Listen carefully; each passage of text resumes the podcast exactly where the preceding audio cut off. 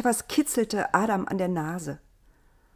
Noch bevor er die Augen geöffnet hatte, merkte er, dass ihn etwas an der Nase kitzelte. Etwas Fremdes, etwas, was er noch nicht kannte. Adam schlug die Augen auf und klappte sie gleich wieder zu. Da war was.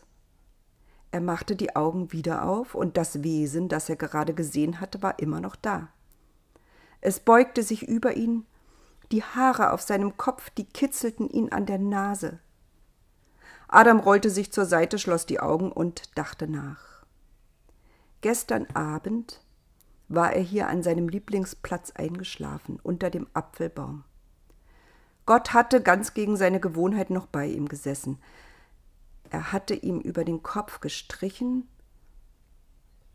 und dann war Adam eingeschlafen. Jetzt strich wieder eine Hand über seinen Kopf. Da war etwas in seinem Rücken. Zum dritten Mal schlug Adam die Augen auf. Er setzte sich mit einem Ruck auf und nun saß ihm dieses Wesen genau gegenüber.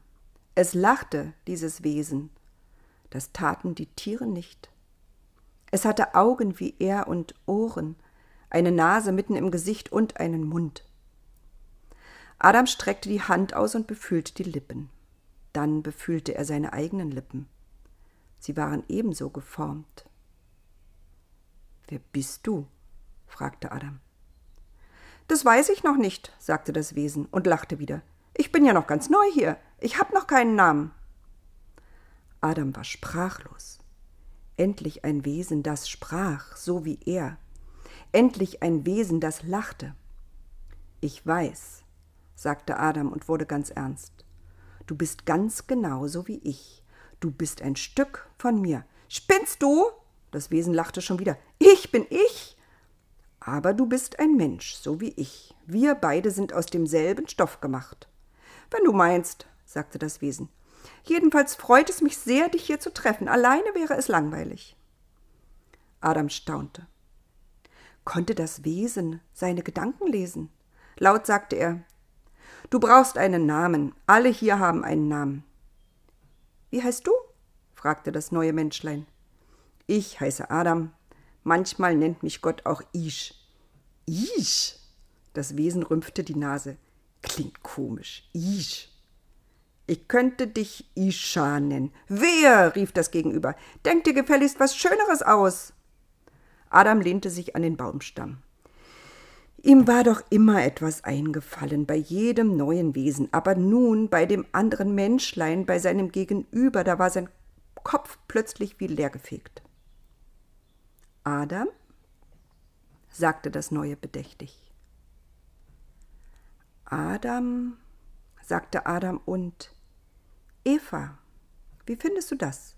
Ich nenne dich Eva. Das andere Menschlein legte den Kopf zur Seite und wiederholte ein paar Mal dieses Wort. Eva, Eva, Eva, ja, ich glaube, daran kann ich mich gewöhnen, Adam. Eva. Von nun an waren Adam und Eva unzertrennlich. Hand in Hand liefen sie durch das Paradies, wenn sie etwas zum Essen sammelten. Wenn ein Baum zu hoch war, um an die Früchte zu gelangen, stellte sich einer von ihnen mit dem Rücken an den Baumstamm, faltete die Hände und der andere kletterte darüber in den Baum. Räuberleiter nannte Eva das. Wenn die Vögel sangen, versuchte Eva mitzusingen und erfand dabei immer neue Melodien. Adam suchte lieber Kieselsteine in den Bächen und legte damit Muster und Worte in die Matschepampe am Strand. Zum Beispiel schrieb er Adam und Eva legte zwischen die beiden Namen ein Herz aus bunten Kieseln. Das gefiel Eva so sehr, dass sie, wenn Adam noch am Strand hockte und Steine legte, ihm einen Kuss auf die Stelle gab, wo der Hals endet und der Rücken beginnt. Wenn Eva baden ging, wollte auch Adam ins Wasser. Zusammen rutschten sie von den Rücken der Nilpferde, die wie immer still im Wasser lagen. Sogar schwimmen lernten sie zusammen. Wenn Adam Hunger hatte, sagte Eva, ich hab auch Hunger. Und gleich suchten sie sich ein paar Himbeeren. Wenn Eva sich an den Dornen kratzte, legte Adam gleich Blätter darauf, damit es nicht länger wehtat. Wenn Adam und Eva müde waren, dann legten sie sich ganz eng zusammen unter den Apfelbaum. Wenn sie dann immer noch froren, Dann liefen sie im Mondschein gemeinsam zu den Bären, um sich an ihrem Fell zu wärmen. Jeden Tag entdeckten sie etwas Neues. Sie stiegen auf immer höhere Bäume, um die süßesten Früchte ernten zu können. Adam suchte die schönsten Blumen, damit Eva sich einen Kranz daraus flechten konnte, den sie sich auf den Kopf setzte. Wie schön du bist, wunderte sich dann Adam. Wenn Eva müde wurde vom Laufen, nahm Adam sie huckepack und trug sie unter den Apfelbaum. Mit einer besonders großen, runden Orange erfanden sie ein Spiel. Adam warf die Orange zu Eva, sie warf die Orange zurück. Dann versuchten sie, die Orange mit dem Fuß zu treffen, ohne die Hände zu benutzen. Auch das machte Spaß. Es kam aber vor, dass die Affen auf das Spielfeld gerannt kamen, dass die beiden sich abgesteckt hatten und die Orange klauten. Dann mussten sie sich eine neue suchen. Weil Adam und Eva so viele Dinge erfanden, vergingen die Tage immer ganz schnell. Wenn die Sonne unterging, rief Adam Komm, Eva, es wird Zeit, wir gehen jetzt mit Gott spazieren. Und sie erzählten Gott, was sie den ganzen Tag über erlebt hatten. Gott hörte sich das alles an. Er selbst kam kaum noch zu Wort. Er wurde immer stiller. Eines Tages sagte er Kinder. Er hatte sich angewöhnt, Adam und Eva seine Kinder zu nennen. Kinder, sagte er also, seid ein bisschen vorsichtig. Da gibt es einen Baum in der Mitte des Paradieses, der ist sehr hoch. Stimmt, fiel Adam ins Wort. Wir haben schon ein paar Mal versucht, auf ihn zu klettern, aber der Stamm ist so glatt, wir kommen nicht hinauf. Eva nickte. Das ist auch besser so, erwiderte Gott. Auf alle Bäume dürft ihr klettern, auf jeden Hügel dürft ihr steigen, in jedem Fluss baden, aber diesen Baum lasst einfach stehen. Beachtet ihn nicht. Warum? fragte Eva. Was ist mit dem Baum? Gott zögerte etwas mit der Antwort. Wenn ihr auf diesen Baum steigt und seine Früchte kostet, dann werdet ihr wissen, was Tod bedeutet. Tod? fragten Adam und Eva wie aus einem Mund. Was ist denn der Tod? Der Tod, sagte Gott und sah dabei bekümmert aus. Der Tod wäre das Ende des Paradieses. Das wollt ihr doch nicht, oder? Adam schüttelte den Kopf Eva auch. Das wollten sie nicht. An einem der nächsten Tage erfand Adam ein neues Spiel. Es hieß Kokosnuss-Weitwurf. Adam nahm eine Kokosnuss und warf sie, so weit er konnte. Dann war Eva dran. Meistens konnte Eva nicht so weit werfen wie Adam, deshalb mochte sie es nicht besonders. Manchmal knallte die Kokosnuss an einen Baum und sie zerplatzte. Dann ärgerte sich Eva. Mit Essen spielt man nicht, sagte sie dann streng, und das Spiel war zu Ende. Als Adam Eva wieder einmal zum Kokosnussweitwurf überredet hatte, flog die Kokosnuss so weit, dass die beiden sie nicht mehr finden konnten. Adam war stolz. Wir wollen sie suchen, sagte er, nahm Eva bei der Hand und die beiden rannten los in die Richtung, in die die Kokosnuss geflogen war. Sie liefen und liefen, aber fanden sie nicht. Als sie gerade umkehren wollten, standen sie vor etwas Hohem, Steinernem, das ihnen die Sicht versperrte.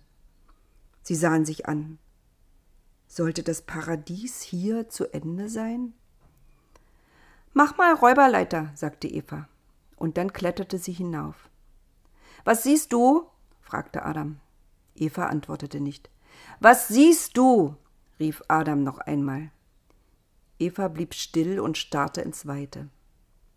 Adam nahm all seine Kraft zusammen und kletterte an den Steinen hinauf. Da sah er es.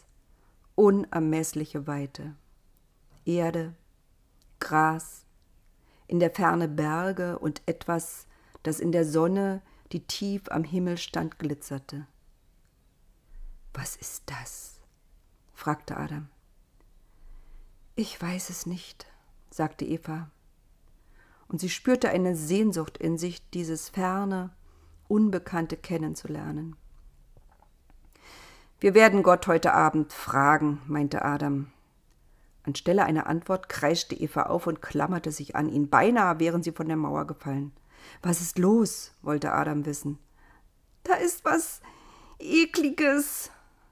Eva streckte die Hand aus und zeigte auf etwas Dünnes, das sich an der Mauer entlang schlängelte.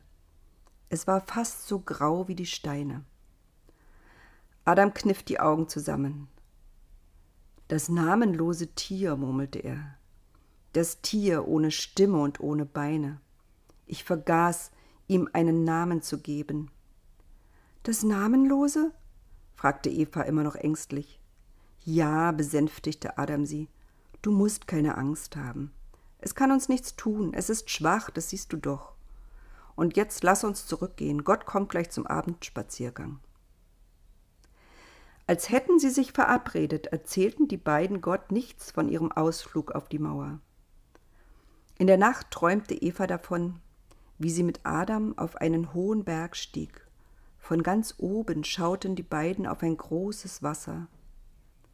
Dort, wo Himmel und Erde sich berührten, ging die Sonne unter, groß und rot.